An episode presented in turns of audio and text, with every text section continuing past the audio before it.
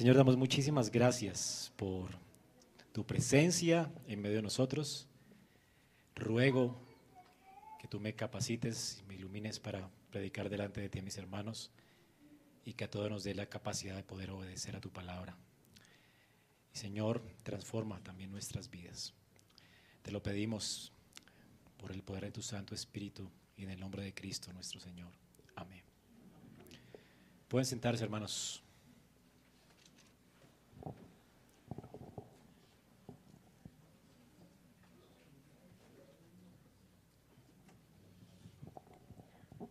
Hoy llegamos al final ya del libro del Éxodo. Es la parte final, digo, pues la última división del libro.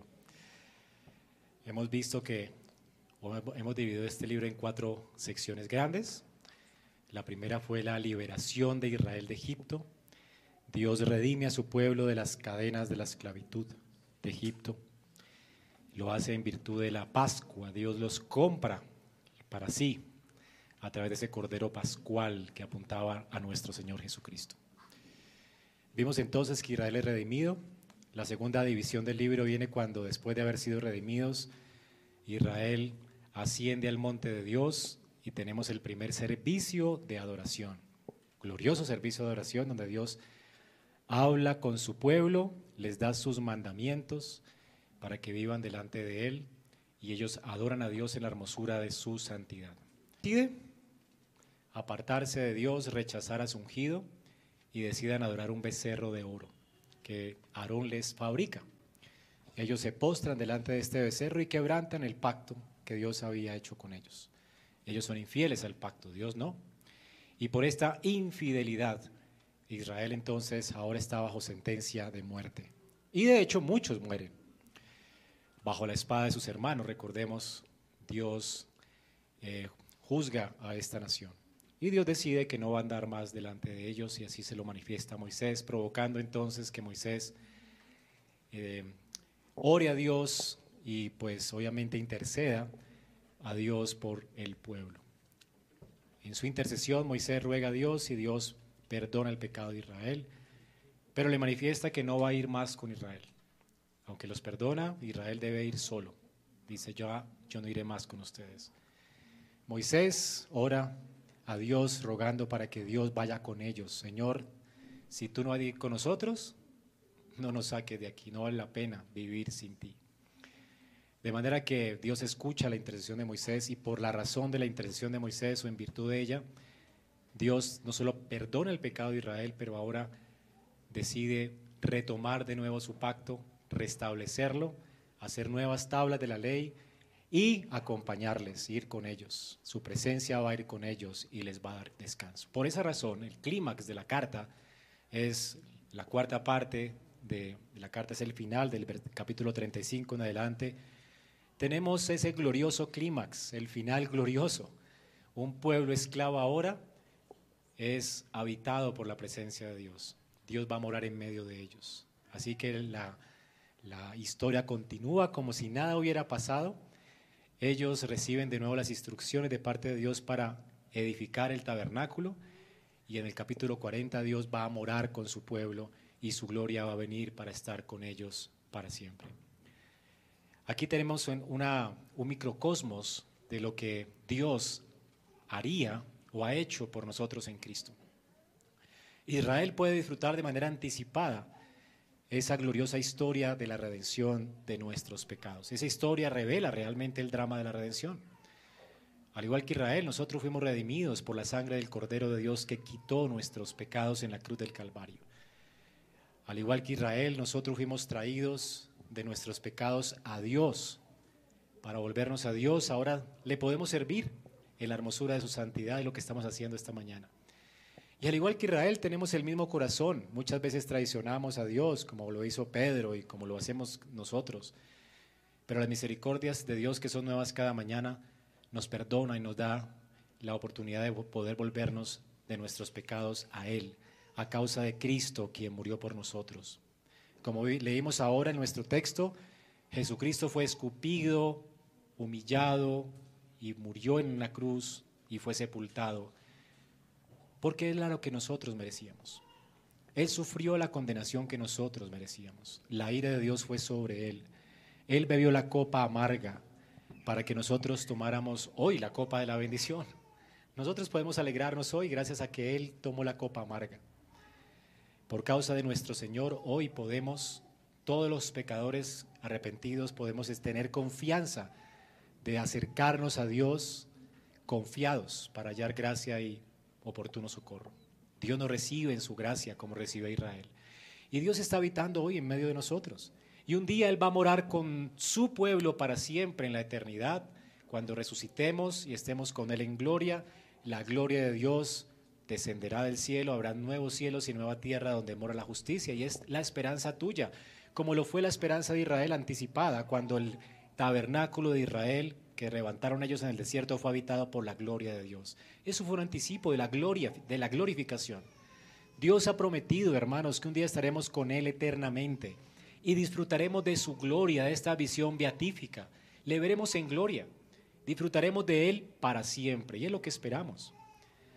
Ahora, lo que vamos a leer esta mañana realmente es algo increíble y es que mientras esperamos esta gloria, mientras Israel espera que la gloria de Dios descienda en su tabernáculo, Dios nos está invitando hoy a hacer por lo menos tres cosas que nos ordena nuestro texto. Después de haber sido perdonado Israel, después de que el pacto ha sido renovado a causa de el perdón de Dios, a causa de la misericordia de Dios para ellos en Cristo, al igual que nosotros, ellos ahora son llamados a descansar, a ofrecer a Dios ofrendas y a trabajar para la construcción del tabernáculo. Y estas son las tres cosas que Dios quiere llamar nuestra atención hoy para nosotros. Como iglesia debemos entender que mientras esperamos la consumación final, mientras esperamos que la gloria de Dios descienda y hayan cielos nuevos y tierra nueva, Dios hoy te está llamando a ti a descansar, a ofrecerle a Él sacrificios y a trabajar para la extensión de su reino. Tres cosas que Dios quiere que tú hagas hoy, que son de hecho la respuesta obvia a una persona que ha sido redimida por la gracia. Decir, se espera que todo redimido de Dios actúe en consecuencia con su redención, al recibir tanta gracia, tanta misericordia, al darse cuenta que otro ocupó nuestro lugar, al darnos cuenta de que alguien murió por nuestros pecados, esto debía mover nuestro corazón, debería mover nuestro corazón a descansar en Dios, a confiar en Él, a ofrecerle al sacrificio, nuestra vida en sacrificio y a trabajar para la extensión de su reino mientras esperamos la consumación de sus propósitos eternos en Cristo. Así que esta mañana vamos a ver tres cosas que Dios nos ordena y que son la respuesta obvia de un corazón regenerado, ¿verdad? Y estas cosas son descansar, ofrecer y trabajar. Tres cosas que vamos a ver esta mañana mientras leemos la palabra de Dios.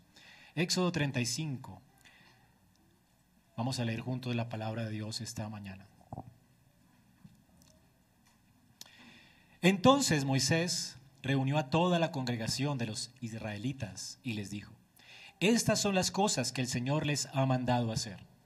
Seis días se trabajará, pero el séptimo día será para ustedes un día santo, día de completo reposo para el Señor. Cualquiera que haga trabajo alguno en él morirá. No encenderán fuego en ninguna de las moradas de ustedes en el día de reposo. Moisés habló a toda la congregación de los israelitas y les dijo, esto es lo que el Señor ha ordenado tomen de entre ustedes una ofrenda para el Señor. Todo aquel que sea de corazón generoso, tráigala como ofrenda al Señor. Oro, plata y bronce. Tela azul, púrpura y escarlata. Lino fino y pelo de cabra. Pieles de carnero, teñida de rojo, pieles de marsopa y madera de acacia.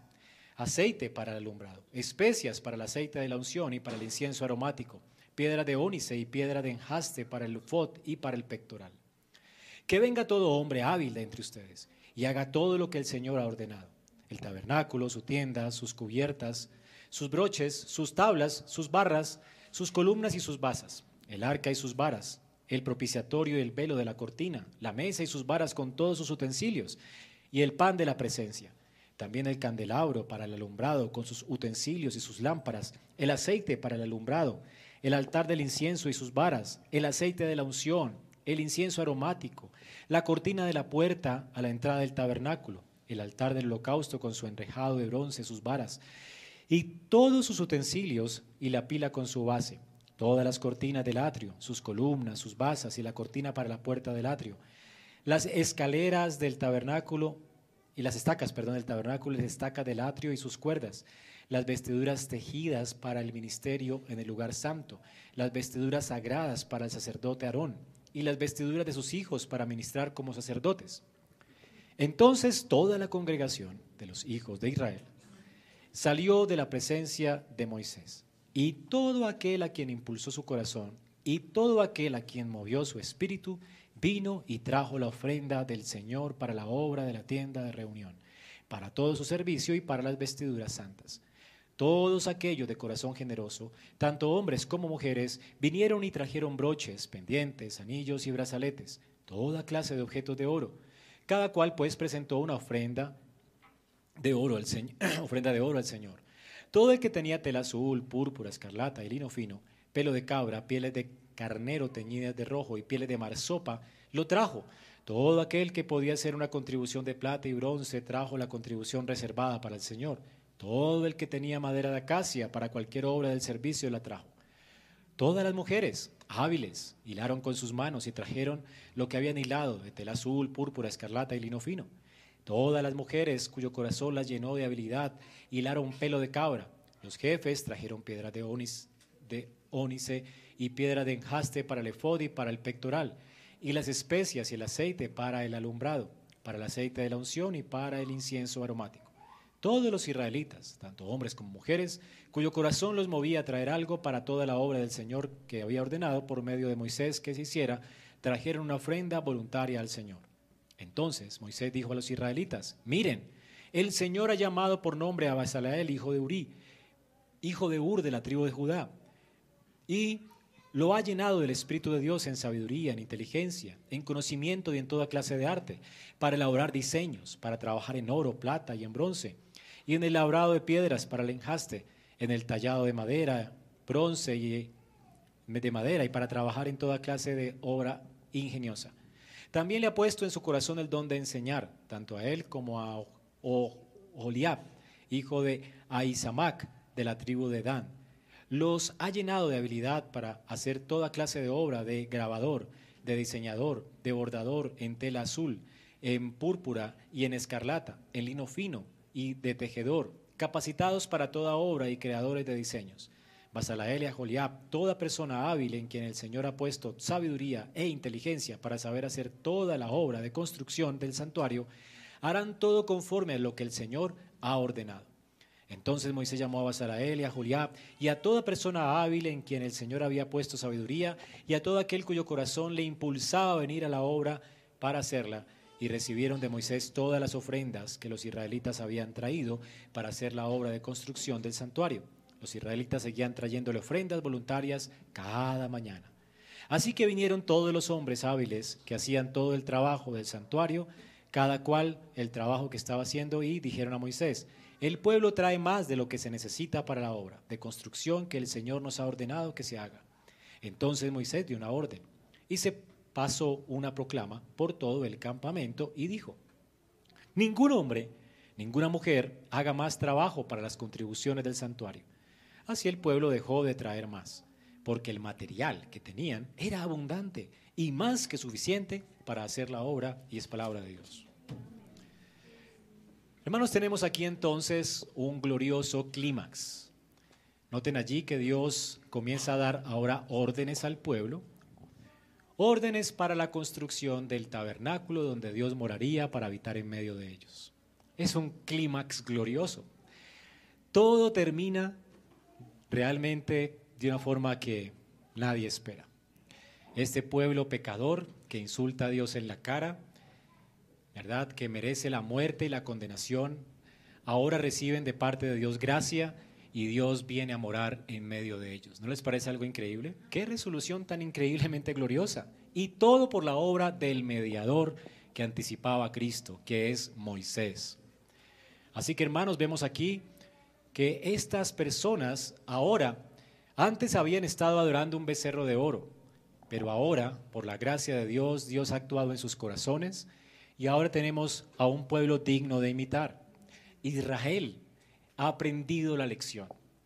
Antes había adorado a Dios a su manera, y de hecho muchos murieron y merecían la condenación de la muerte. Pero ahora están adorando a Dios a la manera de Dios. Recuerden, antes pidieron un becerro de oro y Dios había dicho que no se hagan imágenes, ninguna semejanza de lo que está arriba del cielo ni abajo de la tierra. Es uno de los diez mandamientos de la ley de Dios. Ellos lo escucharon, sin embargo desobedecieron a Dios. Hicieron todo lo que Dios no había ordenado. Pidieron un nuevo mediador, eh, hicieron un becerro de oro y se postraron delante de él, menospreciando al mediador de Dios y menospreciando las ordenanzas de servicio, de culto al Dios de los cielos. No podemos acercarnos a Dios como queramos, ni adorarlo como queramos. Somos muy creativos en nuestra adoración. Ellos pretendían seguir adorando a Dios, pero en sus términos, en los términos de ellos, a una adoración creativa, con un becerrito al que le llamaron Jehová también, Señor. Pero por más que el pecador quiera hacer esto, por más que llenen sus templos de ídolos pretendiendo adorar al Dios de la Biblia, esto es abominable delante de Dios y tales personas rechazan a Dios y merecen la muerte. Todo idólatra merece la condenación eterna. Así que tenemos aquí en el clímax de Éxodo la resolución del conflicto, en virtud del mediador en virtud de la intercesión de Moisés y por el arrepentimiento de Israel, ahora ellos son escuchados y Dios vuelve a comenzar donde dejó el tema con ellos. Todo va a comenzar nuevamente. ¿No es increíble? Uno esperaría entonces que venga una reprimenda o que Dios les haga hacer una penitencia, una penitencia por el pecado. Tienen que caminar de rodillas en el Sinaí, subir hasta la cima para hacer penitencia pero no hay penitencia, no hay nada. Todo comenzó donde Dios lo dejó.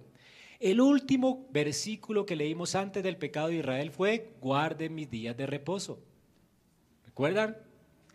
Luego Israel hace un becerro de oro. Y el primer versículo que leemos ahora es, guarden mis días de, reposo. Retomemos donde dejamos. Borrón y cuenta nueva. He olvidado todo su pecado. Comencemos de nuevo. Ustedes son mi pueblo, yo voy a ser su Dios, yo voy a habitar en medio de ustedes. Solo porque Israel se arrepintió y solo porque un mediador intercedió por ellos. Alguien pagaría la muerte que ellos merecían. Y este es Cristo a quien anticipa Moisés. Alguien iba a pagar por ellos. Dios no barre su pecado debajo de la alfombra, lo perdona por causa de su mediador, quien vendría. Así que hermanos, tenemos aquí una resolución gloriosa y es por causa de este mediador que ahora Dios hace borrón y cuenta nueva. Y es lo que pasa cuando nosotros nos arrepentimos de nuestros pecados. Uno se le hace que cuando peca de verdad y ahora ora a Dios y ruega a Dios por perdón, entonces Dios se va a vengar de alguna manera, le va a hacer la vida de cuadritos y todo se va a complicar en la vida de uno porque Dios le va a hacer pagar a uno lo que hizo. ¿Verdad? Es, lo, es como pensamos nosotros, causa-efecto. Pero la razón por la cual nosotros seguimos hasta pecando, disfrutando de las bendiciones de Dios, la razón por la cual aún después de pecar podemos recibir todas las bendiciones de gracia de Dios y comenzar de cero de nuevo y Dios no se va a vengar más, la razón es que alguien murió por nuestros pecados. Alguien llevó la sentencia de nuestros pecados y ese es Cristo. Por eso Dios retoma donde dejó. Qué clímax tan glorioso. Ahora ellos pueden seguir las instrucciones de Dios. Ahora que espera Dios, que por gracia, por supuesto, ellos descansen como Dios lo ordenó, den como Dios lo ordenó y sirvan a Dios como Dios lo ordenó. Antes ellos habían desobedecido a Dios, ahora ellos son redimidos, perdonados, hay un nuevo comienzo para que ahora ellos le den a Dios una nueva obediencia. Es otra lección importante para los pecadores que están arrepentidos genuinamente. Un pecador arrepentido, convencido de la gracia de Dios, ahora quiere vivir para la gloria de Dios. Los mandamientos de Dios no serán una carga para él. Él quiere darse por completo a Dios. Y si notan en el texto, Dios comienza a ordenar cosas y el pueblo las comienza a hacer de manera libre. Y hay algo que podemos imitar de la actitud de Israel en el texto. Dios da órdenes y ellos gozosamente las cumplen. Si notan, hay tres órdenes que Dios da, que es la división que hemos hecho para el, texto hoy. En el versículo 1 dice, estas son las cosas que el Señor les ha mandado hacer y habla acerca del reposo, del día de reposo. En segundo lugar, en el versículo 4 dice, esto es lo que el Señor ha ordenado. Y habla de dar ofrenda a Dios, de ofrendar. Y en tercer lugar, el capítulo, versículo 10, que venga todo hombre hábil entre ustedes y haga todo lo que el Señor ha ordenado. Dios les manda a edificar el santuario donde Dios va a morar. Eh, Dios les está mandando trabajar para su gloria, a vivir para Él, a trabajar para Él. De manera que estas tres cosas, descansar, dar y trabajar, son el llamado de Dios para las personas que Él ha redimido, aún para nosotros hoy. Esto es lo que se espera de alguien que ha sido redimido por la gracia. No que siga pecando, sino que ahora viva una vida de obediencia a Dios, que viva en una renovada obediencia. ¿Y qué es lo que nos motiva a vivir obedientemente? La gracia. La gracia nos impulsa a vivir para Cristo. Por eso Pablo en Romanos 6 dice, pecaremos pues para que la gracia abunde. De ninguna manera. Los que hemos sido redimidos, ¿cómo regresaremos de nuevo al pecado? ¿Cómo no amar a Dios? Quien nos libró de la sentencia de muerte que pesaba sobre nosotros. Es imposible que un pecador arrepentido siga viviendo en pecado cuando ha sido perdonado de una muerte eterna, de un infierno eterno. Es imposible. Tú le debes la vida, aquel que salvó tu alma del infierno y de la condenación.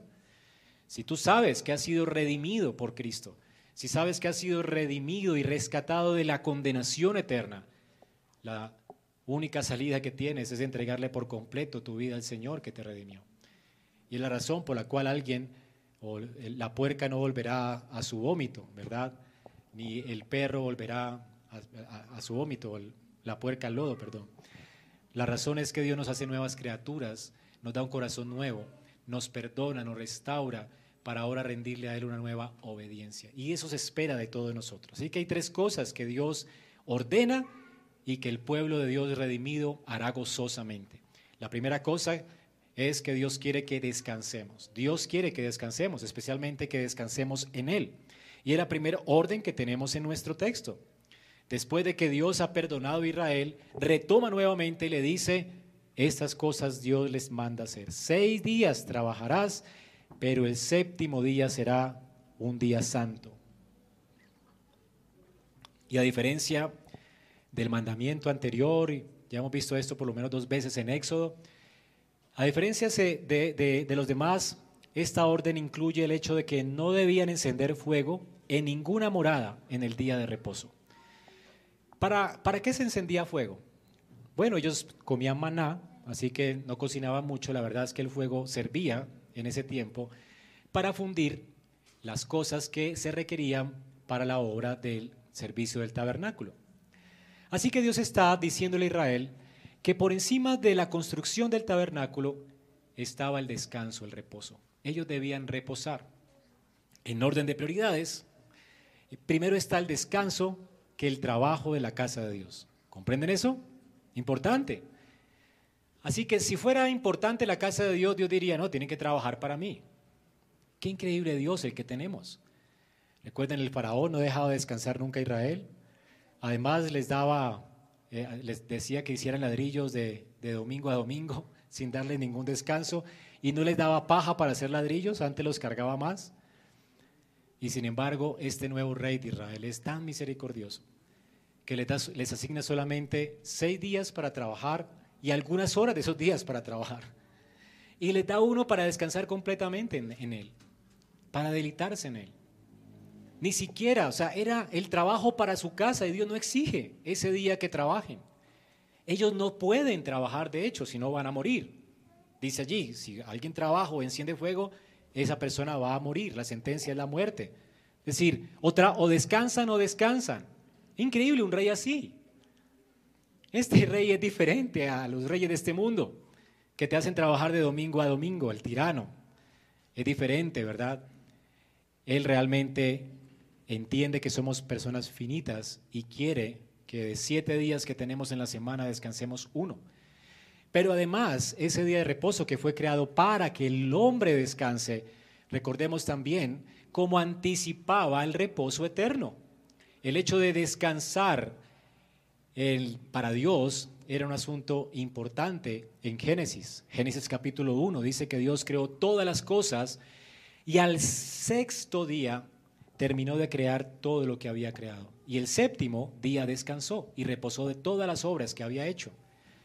Y si usted lee Éxodo 1, perdón, Génesis 1, se dará cuenta que por primera vez no aparece y fue la tarde y la mañana el día séptimo. Nunca. Porque el séptimo día, el día de reposo de Dios, el reposo de Dios, no es un día, sino un ámbito. Un ámbito al cual Adán y Eva fueron invitados a participar. Ellos debían trabajar primero para poder participar del reposo eterno de Dios. El reposo de Dios tiene que ver con esa entronización de Dios como rey del universo. Dios está en su morada celestial, gobernando, sojuzgando todas las cosas creadas. Ese fue su entronización, su reposo eterno. Y Adán y Eva estaban invitados a participar de ese reposo eterno. Es decir, que el estado en el que Adán fue creado no fue el estado final. Adán fue creado mutable, Adán y Eva fueron creados mutables. Ellos debían obedecer a Dios de manera personal y perfecta. Si ellos hubieran acabado la tarea de obedecer a Dios de manera personal y perfecta, hubieran aplastado a la serpiente, Adán hubiera aplastado a la serpiente en el huerto de Edén, hubieran obedecido a Dios, ellos hubieran ascendido a la gloria y estarían, el cielo y la tierra estarían juntos y el cielo y la tierra estaría llena de la gloria de Jehová. La historia hubiera sido diferente. Estaríamos disfrutando de un paraíso sin el pecado, sin amenazas, porque Adán hubiera destruido la serpiente, hubiera quitado la profanación de la tierra, y el hombre habría concluido su trabajo, y al concluir su trabajo el hombre estaba siendo invitado a ese reposo eterno. De manera que Adán tenía el patrón de Dios como costumbre para anticipar que una vez él cumpliera su trabajo de glorificar a Dios, de vivir para Dios, de obedecer a Dios, él ascendería a la gloria celestial. Hay un día de reposo para Adán. Así que el jardín, el huerto de Edén no era el último lugar donde Adán aspiraba a habitar ni siquiera la tierra, era el cielo, el cielo es la tierra. La tierra y el cielo un día se juntarían. Y Adán, al guardar el día de reposo, el día séptimo, estaba anticipando esto. Dios nos está invitando a ese reposo, debemos obedecerle. Pero recuerden la caída en, Génesis 3. Adán y Eva fueron descalificados de la gloria de Dios, excluidos de la gloria de Dios. Ya no hay esperanza para alcanzar esa gloria por causa del pecado. El pecado trajo condenación y muerte a todos los hombres en Adán. Ninguno de nosotros tiene aspiración a esa gloria. Las cosas en este mundo están como están por causa del pecado. Sufrimos por causa del pecado, nos enfermamos por causa del pecado. Hay maldad por causa del pecado. La pregunta ¿dónde está Dios? es obvia. Dios está trayendo juicio a esta tierra y por eso es que pecamos y por eso es que realmente las personas son malas y por eso hay tanta maldad y tanta destrucción del mundo, porque Dios nos ha entregado a su ira. Y la verdad es que no sufrimos como deberíamos sufrir, merecemos el infierno.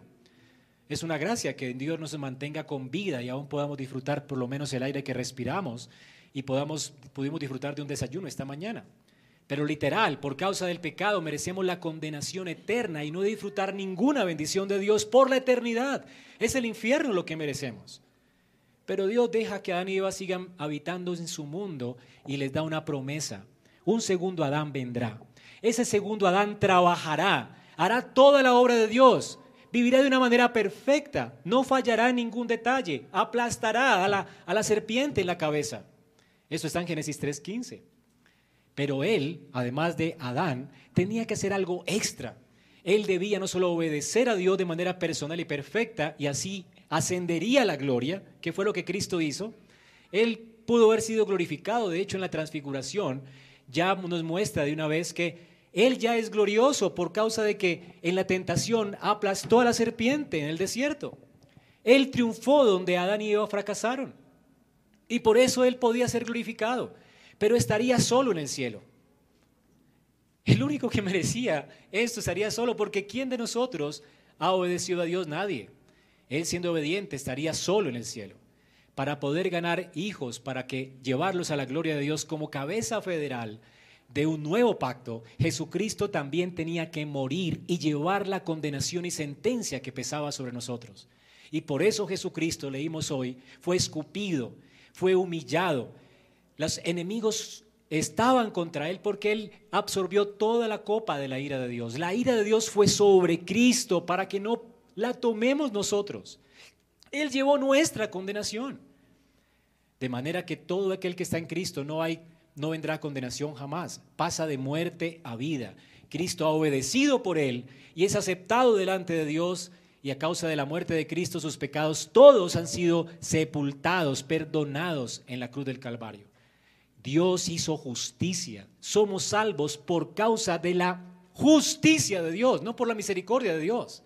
Dios sí es misericordioso, pero nunca sin justicia. Dios es justo. Dios es fiel y justo para perdonar nuestros pecados. ¿Cómo hizo justicia? En la cruz del Calvario.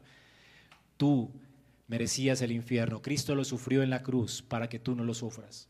Si pones tu esperanza en Él, todos tus pecados son perdonados, porque todos fueron imputados a Cristo, a nuestra cabeza federal.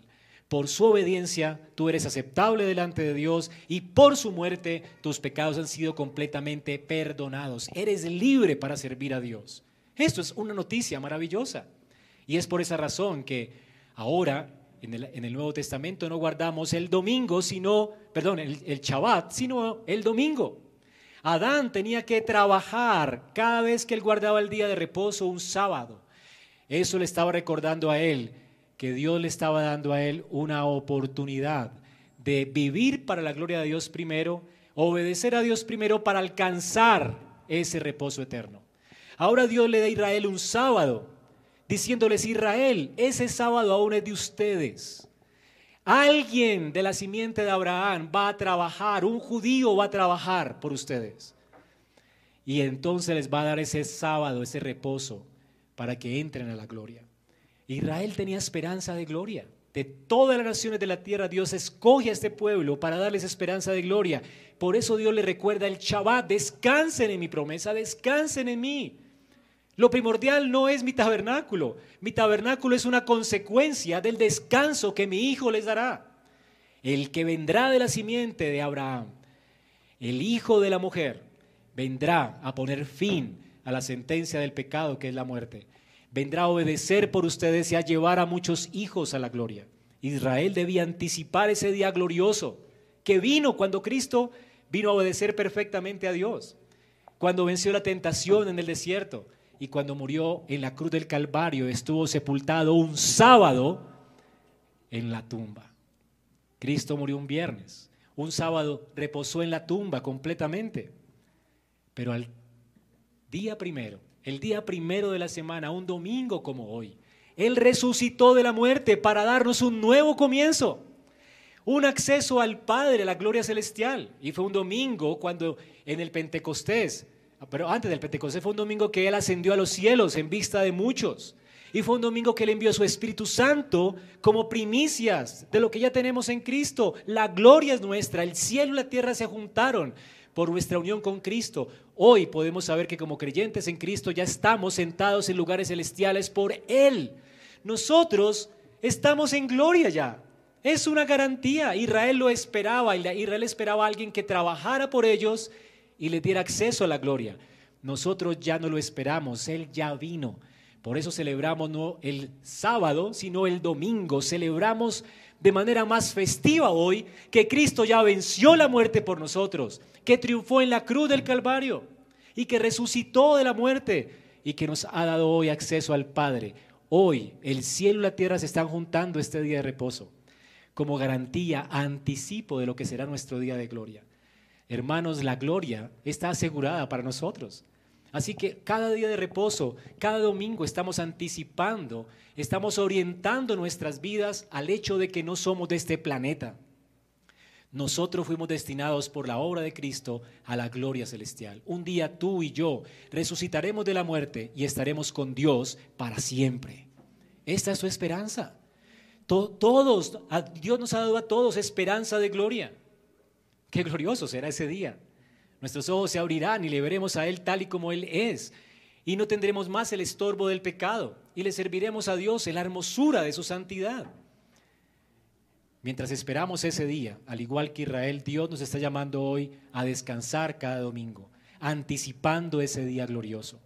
Cada domingo tú estás descansando, anticipando y recordando que tus ojos deben estar puestos en las cosas de arriba, donde está Cristo sentado a la diestra de Dios. De manera pues que una persona que no guarda o profana el día de reposo, que profana el domingo, que es parte de los diez mandamientos de Dios, hasta que Cristo venga, es parte de los diez mandamientos. Es uno de los diez mandamientos del Señor. El que profane este mandamiento, de hecho, debería morir porque ya está muerto. Esa persona no ha entendido de qué reino es. Sus ojos están puestos en el reino de este mundo, en la diversión de este mundo, en las cosas de este mundo. Hermano, nuestros ojos no están puestos en las cosas de este mundo. Los ojos del creyente están puestos en las cosas de arriba, donde está Cristo, como dice Colosenses 3.1. Si ustedes han resucitado con Cristo, la idea es que buscaremos las cosas de arriba, donde está Cristo sentado a la diestra de Dios. Estaremos constantemente queriendo orientar nuestras vidas hacia las cosas eternas. Queremos estar con el pueblo de Dios porque es lo que haremos por la eternidad. Queremos disfrutar de un sorbo de gloria cada domingo. Queremos estar aquí en la presencia de Dios como pueblo, en las puertas de Sión, porque sabemos que aquí Dios envía bendición y vida eterna. Queremos compartir con el pueblo de Dios. Queremos entrenarnos para la eternidad. Este día glorioso Dios orienta nuestras vidas a lo que ya nos pertenece en Cristo, lo que es nuestro en Él. Es la razón por la cual Robert Murray Machine, un día que visitó París, hizo la siguiente observación. Él dice, hay un lugar en París llamado Campos Elíseos o la llanura del cielo, un hermoso paseo público con árboles y jardines hermosos. Es el principal escenario de la profanación del domingo. Es una escena horrorosa, horrible. Oh, pensé, si este es el cielo que ama el parisino, él nunca disfrutará del cielo puro que está arriba. Fuerte, ¿no? Si tú no puedes disfrutar de este día, tú no perteneces a Dios. Así de sencillo. Un hijo del rey disfruta del día de reposo. Lo llama delicia, como dice Isaías. Para nosotros este día es un deleite. Porque estamos en casa y es lo que queremos, estar un día en casa. Cuando todos los sufrimientos acabarán, cuando Dios va a enjugar toda lágrima de nuestros ojos, cuando por fin nuestros cuerpos servirán a Dios sin el estorbo del pecado. Hoy estamos aquí, hermanos, en la presencia de Dios, anticipando ese glorioso día. ¿Dónde más quieres estar en este planeta, en un día como hoy? Un creyente nacido de nuevo, pues, no solamente escucha esta ordenanza, y la cumple como una obligación y una carga y un lastre para él, sino que escucha esta ordenanza y la cumple con gozo. Es un gozo estar aquí, hermanos. Es un gozo servir a Dios en este lugar, un día como hoy, anticipando ese glorioso día en el que estaremos con Dios para siempre. Así que Dios quiere, pues, que nosotros descansemos en Él. En segundo lugar, Dios quiere que ofrezcamos sacrificios a Él. Allí en el capítulo 35, versículo 4, dice esto es lo que ha ordenado el Señor. Tomen de entre ustedes una ofrenda para el Señor. ¿Qué ordena el Señor también? Noten una ofrenda. Importante también que Moisés reúne a toda la congregación de los hijos de Israel para darle esta orden. Tanto en el día de reposo es para toda la iglesia, como para la ofrenda del tabernáculo, es para toda la iglesia. Las ofrendas, el día de reposo es para toda la iglesia, no hay exentos. ¿ok?, Sabemos en el Nuevo Testamento que hay algunas profesiones, ¿verdad?, que eh, hacen misericordia, que tienen que ver con el hecho de hacer misericordia, como los médicos, las enfermeras, los eh, vigilantes, pues que si no trabajan un día como hoy, pues sería eh, terrible, ¿verdad? Colapsaría la sociedad. Pero pues no hay derecho, ¿verdad?, de profanar el día de reposo por trabajar en un almacén o en el comercio o algo así. no son las profesiones que Dios dice que tengamos que hacer un día como hoy. Hay cosas que tienen que ver con la misericordia, que si no las hacemos, ¿verdad?, colapsaría el mundo. Y Dios, de alguna manera, permite que algunas personas hagan ciertos trabajos un día como hoy. Pero aún así esas personas van a anhelar eh, guardar el día de reposo. Hay un anhelo en sus corazones por hacer lo que sea necesario para que no les toque ese día trabajar, ¿verdad? Y están haciendo negocios con sus compañeros, ¿no? Porque quieren adorar al Señor eh, con el pueblo de Dios. Ahora, la segunda cosa es la ofrenda.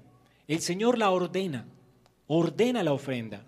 Ahora lo curioso es que aunque es una orden, Dios no la recibirá si no se da con voluntad. Noten lo que dice, tomen de entre ustedes una ofrenda para el Señor. Todo aquel que de corazón generoso la dé, tráigala como ofrenda al Señor. ¿Cómo la va a recibir Dios? La va a recibir de un corazón generoso. Aunque es una obligación, tú tienes que darla con generosidad porque lo quieres hacer libremente. Ahora esto nos choca porque uno puede entender cómo algo que es obligatorio puede ser libre. Al fin, ¿qué? ¿O es libre o es obligatorio? ¿A quién le gusta pagar impuestos acá? Ahora levante la mano. Bueno, cada vez que llegan esos impuestos, ¿verdad? Uno no quiere pagarlos, ¿verdad? Es algo difícil. ¿Por qué? Y nos duele más cuando vemos que se roban toda la práctica de los impuestos. Bueno, si viéramos inversiones, uno dice, ay, qué rico, porque nos van a hacer más avenidas, y, ¿verdad? Pero aquí todos se lo roban. Y para nosotros, para los colombianos, nos es difícil pagar impuestos porque no vemos el fruto de la inversión que hacemos. Se supone que deben ser usadas para las cosas públicas y no se hace. Así que nos duele, ¿verdad? Y lo hacemos a regañadientes. ¿Por qué nos toca si no nos multan? ¿O no? Aquí lo hacemos porque nos toca. A veces es difícil encontrar a alguien que lo haga alegremente. Ahora, el problema aquí es que Dios lo pide que lo hagamos alegremente. ¿Cómo es posible esto? ¿Cómo puede ser que alguien dé libremente algo que se le exige? ¿Cómo es posible? El contexto lo dice todo.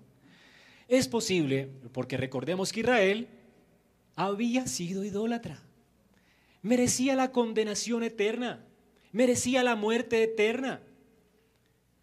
Ellos no merecían estar con Dios. Dios no merecía, Dios, Dios no iba a habitar en medio de ellos. Ellos merecían la muerte, merecían ser excluidos de la gloria de Dios para siempre.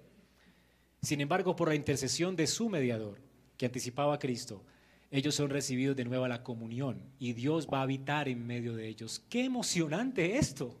Ellos han recibido gracia. Y es esta gracia lo que los impulsa a ellos a ofrecer sus vidas a Dios y a dar generosamente. Noten que Moisés tiene que hacer una proclama al final del, texto, en el capítulo 36, 6. Moisés dio una orden, dijo, ningún hombre, ninguna mujer haga más trabajo ni contribuciones para el santuario. No más, hay demasiado. O sea, la gente dio tan libremente y tan abundantemente que fue suficiente lo que dieron, dieron demasiado. Había más que suficiente, sobraban las cosas.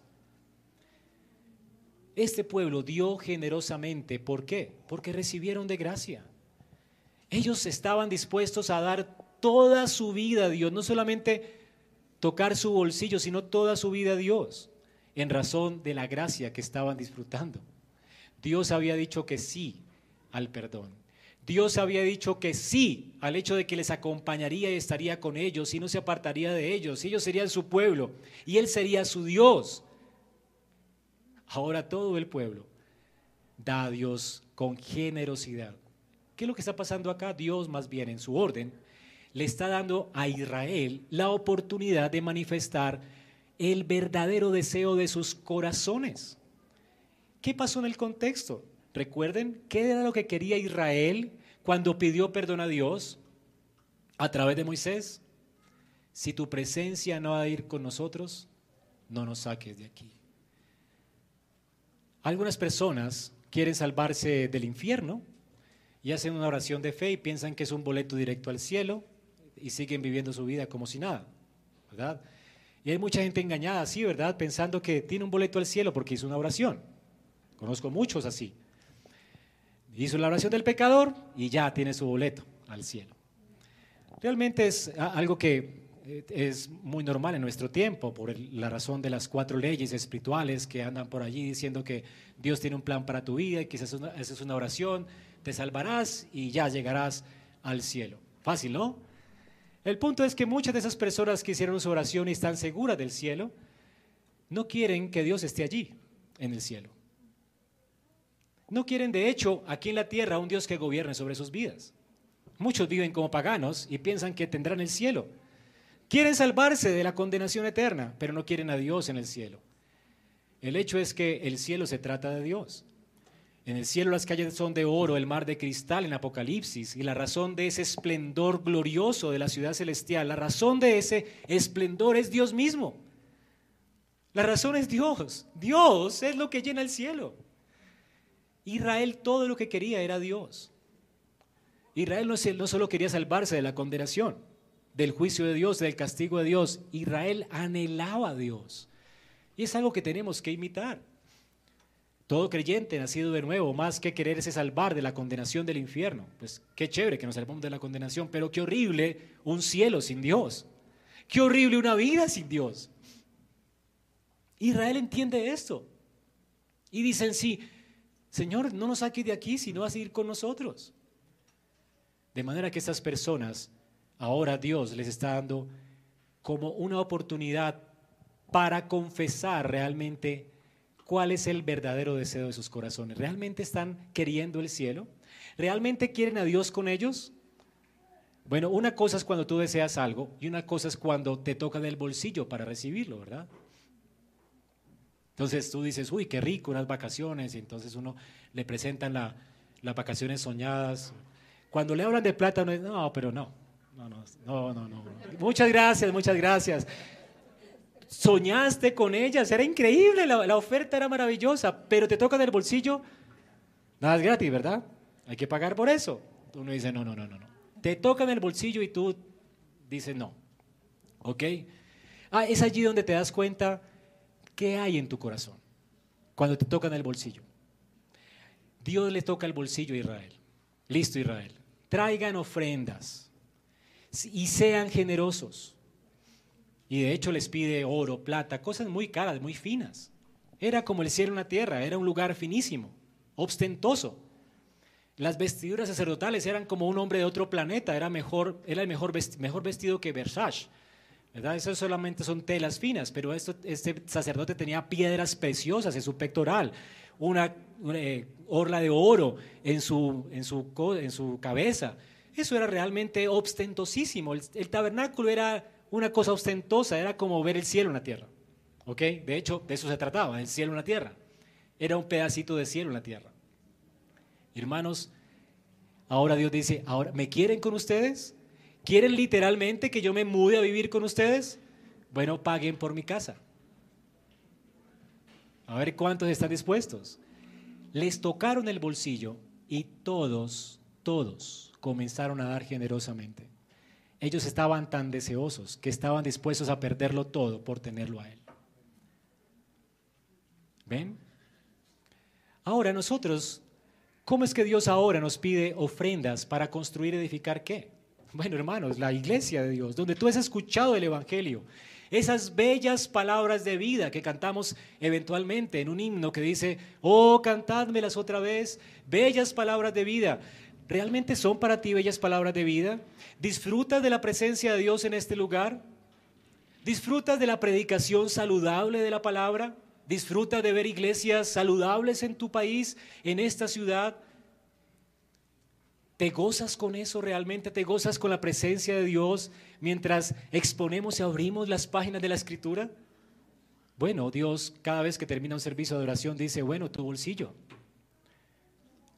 Esto no funciona sin tu bolsillo. Hermanos, los que predican el Evangelio tienen que vivir del Evangelio. Y la iglesia está llamada también a sostener a los pastores, a, las personas que están en necesidad, a, a hacer misiones. De hecho, las misiones deben ser una prioridad en la iglesia.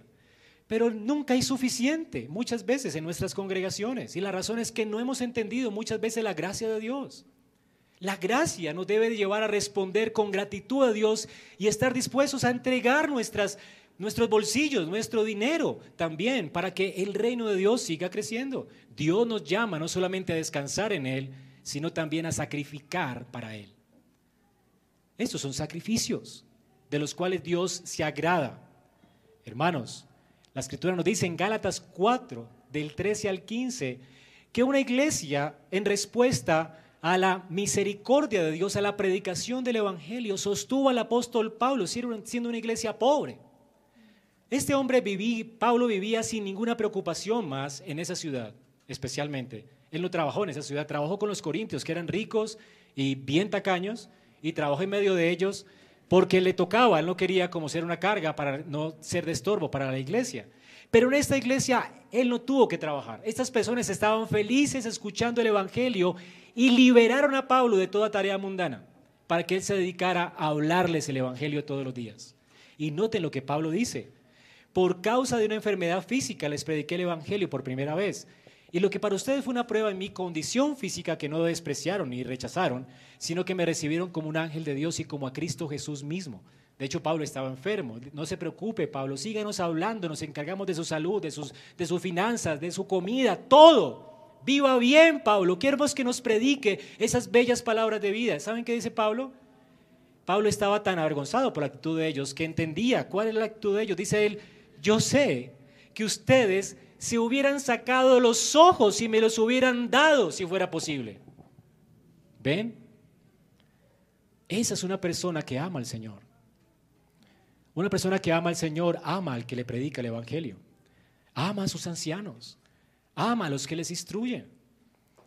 Así que esa persona, ¿verdad? Verdaderamente es convertida. La gracia, hermano, nos hace generosos.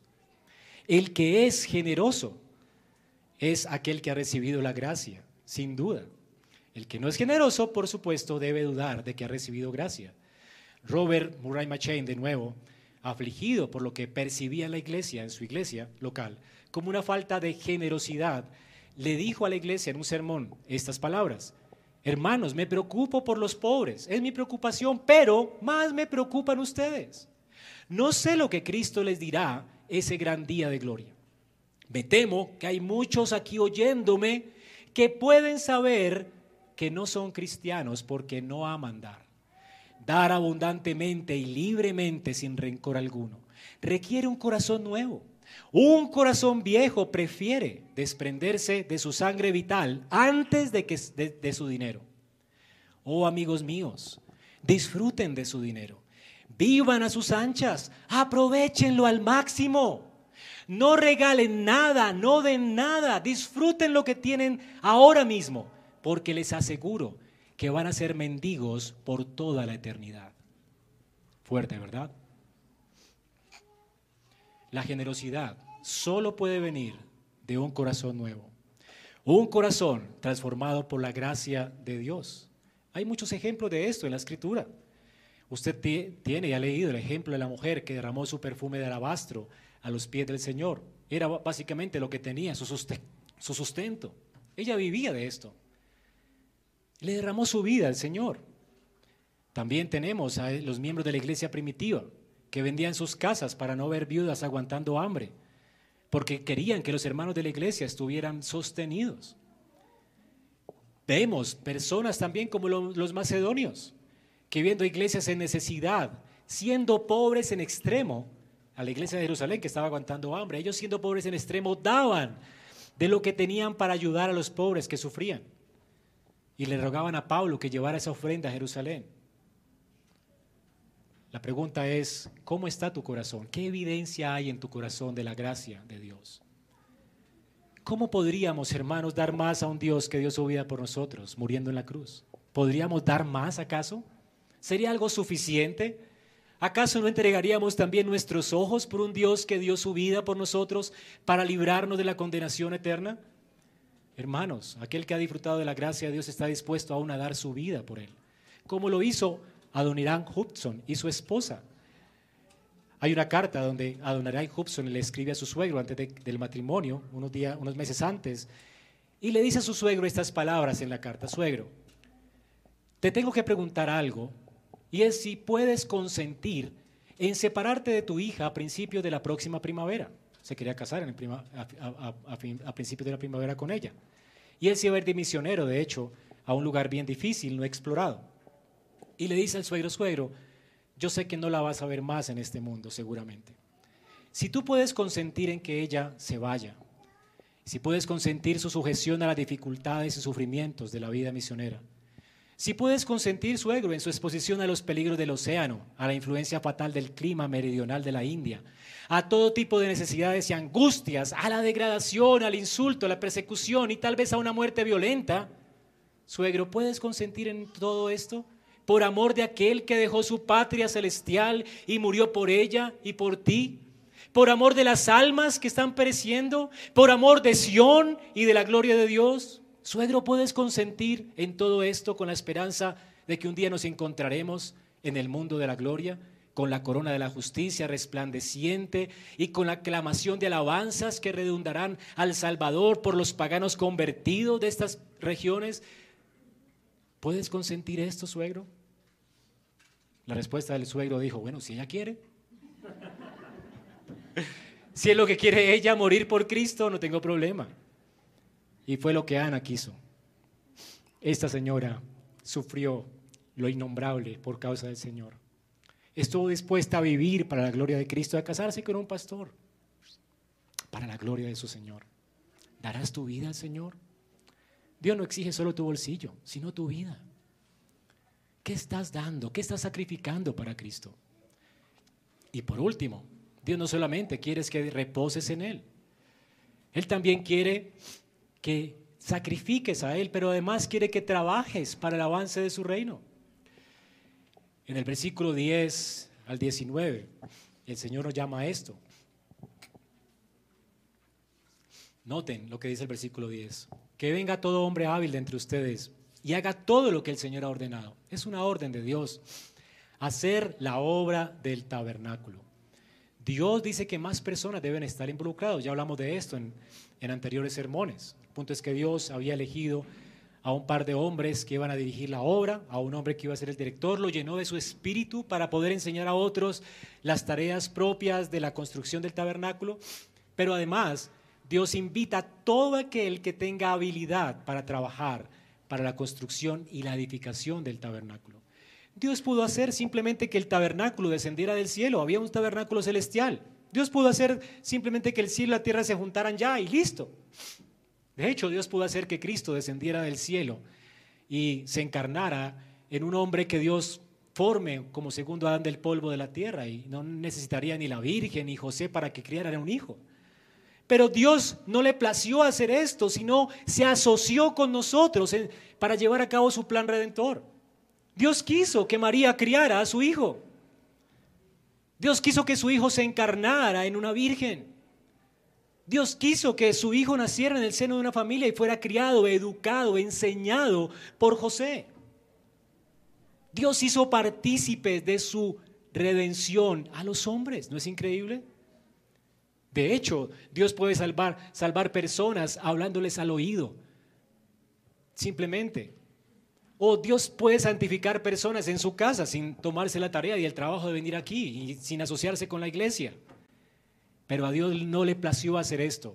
A Dios le plació salvar a los hombres solo por la locura de la predicación del Evangelio. Y a Dios le plació santificarte solo en el contexto de una comunidad, de una iglesia local. Dios quiere hacerte copartícipe de la edificación de su reino. ¿No es algo increíble? Dios se asocia con nosotros para llevar a cabo sus propósitos eternos. Así que Dios en su condescendencia voluntariamente quiso asociarse con Israel para edificar su casa, de manera que Israel pueda disfrutar de su gloria. Dios quiere que Israel se involucre en el trabajo para traer su gloria a la tierra. El Señor quiere traer gloria a esta tierra. No estamos ahora construyendo simplemente edificios, aunque lo hacemos. Dios nos está llamando a edificarnos como pueblo de Dios. Y así como Dios dio a través de su Santo Espíritu dones para la fabricación de cosas, para la edificación de una casa temporal, donde Israel disfrutaría de su presencia, Dios nos ha dado a nosotros hoy, por su gracia y su Espíritu, dones suficientes para que cada uno de nosotros contribuya a la edificación de estas piedras vivas que estamos aquí. Cada uno de ustedes que ha creído en Cristo es una piedra viva del tabernáculo de Dios. Y todos nos necesitamos. Cada uno es pulido por el otro. La escritura abunda en el Nuevo Testamento, en ordenanzas que nos dicen, edifíquense unos a otros, exhórtense unos a otros, ámense unos a otros, ayúdense unos a otros, edifíquense en la fe, consuélense, anímense. Hermanos, la tarea de la obra del ministerio te pertenece a ti. Dios te dio a ti un don que nadie más una tarea que nadie más puede hacer en esta iglesia. La pregunta es, ¿la estás haciendo? Y si notan, en nuestro texto lo que leímos fue que hasta las mujeres participaban. Las mujeres no iban a ser las sacerdotisas de la iglesia, nunca lo fueron. Dios les prohíbe, de hecho, ministrar como sacerdotes en la iglesia o ser pastoras en la escritura. Una mujer puede ser pastora, pero las mujeres estaban hilando hilos para la construcción y la edificación del pueblo de Dios. Y en el Nuevo Testamento a las ancianas se les llama a ser diaconisas, a servir a los, y a lavar los pies de los santos. Se les llama también a ministrar a otras mujeres y a enseñarles a vivir la vida cristiana, a orar con ellas, a animar a las más jóvenes. Necesitamos ancianas en la iglesia. Dios a cada uno de ustedes les ha dado un don para ministrar a los demás, no para ustedes mismos. La pregunta es, ¿qué están haciendo con esos dones? Aquí en nuestro texto Israel es un ejemplo de cómo cada uno se ocupó en su tarea según el don que Dios le dio. No habían desocupados. Había tanta gente que quería participar que Israel tiene que proclamar, Moisés tiene que proclamar, no necesitamos más. O sea, ya, ya no traigan más cosas y ya hay demasiados obreros. Pero a veces aquí sufrimos por obreros. Y qué tristeza que tú estés viviendo inserviblemente a un Dios que te redimió por gracia. Si es que eres un redimido, tú deberías realmente proponerte para el servicio que sea en la iglesia. Y no solamente para servir locativamente, es para servir a la gente. En esta iglesia necesitamos sostener viudas, visitar enfermos, aconsejarnos, eh, criar eh, hijos, ayudar a las mujeres en sus, eh, en sus desafíos. ¿Qué estás haciendo tú por otros hermanos? Qué lindo que algunos quieran servir, no, yo quiero barrer la iglesia o tocar un instrumento, pero no es lo que Dios nos llamó a hacer. No estoy hablando de ese tipo de ministerio. El ministerio tiene que ver con la gente. ¿Ok? Está bien que toquen aquí, pero el punto es a quién estás sirviendo, a quién estás edificando, con quién te estás relacionando. Dios quiere tu santificación solo es posible en el contexto de las relaciones en la iglesia. Y otros no serán santificados si tú no ejercitas tu don. Dios tal vez te ha dado el don de la generosidad, otros necesitan de tu generosidad. ¿Cómo sabrás cómo ser generoso si no te asocias con otros, no conoces sus necesidades? Dios te ha dado el don de la organización. ¿Cómo? Si no te involucras en equipos de trabajo en la iglesia. Dios te ha dado ciencia para saber organizar cosas. ¿Cómo? Vas a ejercitar tu don. Si no dices, hermano, yo quiero pertenecer al grupo diaconal, yo quiero ser algún día un anciano, capacíteme, equípeme, yo tengo dones que Dios me ha dado, quiero ponerlos al servicio del cuerpo. ¿Qué estás haciendo tú ahora que Cristo te ha redimido? Dios te está reclamando por la sangre de Cristo como suyo. Y Él quiere que tú, o sea asociado contigo para que tú participes en la extensión de su reino. Necesitamos también misioneros que proclamen las buenas nuevas. Necesitamos sostener a esos misioneros, visitarlos y consolarlos, no solamente ofrendar para, para ellos. Allí tenemos personas en Pasto, en Zapulles, misioneros. Muchas veces se sienten solos. ¿Quién de ustedes saca de sus vacaciones en lugar de estar pensando en su propia comodidad? Voy a sacar mis vacaciones para visitar a este hermano, consolar a este pastor, orar con la iglesia, no necesariamente servir o enseñar, pero estar con él, animarlo, ver cuáles son sus necesidades para comunicarlas a la iglesia. ¿Has pensado acaso en pasar tiempo con personas que están sufriendo en el campo misionero? ¿Qué estás haciendo con tu tiempo, con tu vida, con tus vacaciones? Si por gracia has sido redimido, tú necesitas considerar servir en la extensión del reino de Dios. ¿Cómo lo estás haciendo? Amados hermanos, esta es la exhortación de Dios esta mañana. Tres cosas que Dios nos llama a hacer, que nos ordena hacer. Descansar, dar y trabajar. Tres cosas que Dios nos ordena hacer y que somos llamados a hacerlas con regocijo y con gozo. Es una gracia que Dios nos invite a participar de la extensión de su reino. Dios no lo necesita y sin embargo le ha placido quererte usar. Dios quiere usarte. Y Dios te ha bendecido para que bendigas. Y Dios te ha dado descanso para que descanses en Él. ¿Qué harás pues al salir de aquí? Vamos a orar.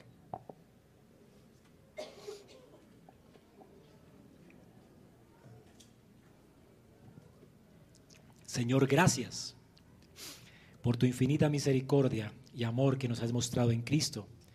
Y gracias por mostrarnos ahora nuestros deberes, recordarnos el deber que tenemos hacia ti y hacia los demás y hacia el mundo.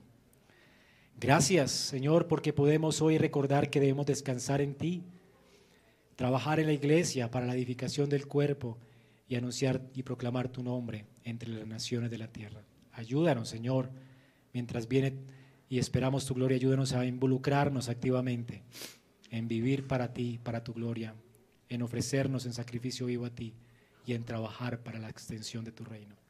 Señor, te pedimos todo esto en el nombre de Cristo Jesús. Amén.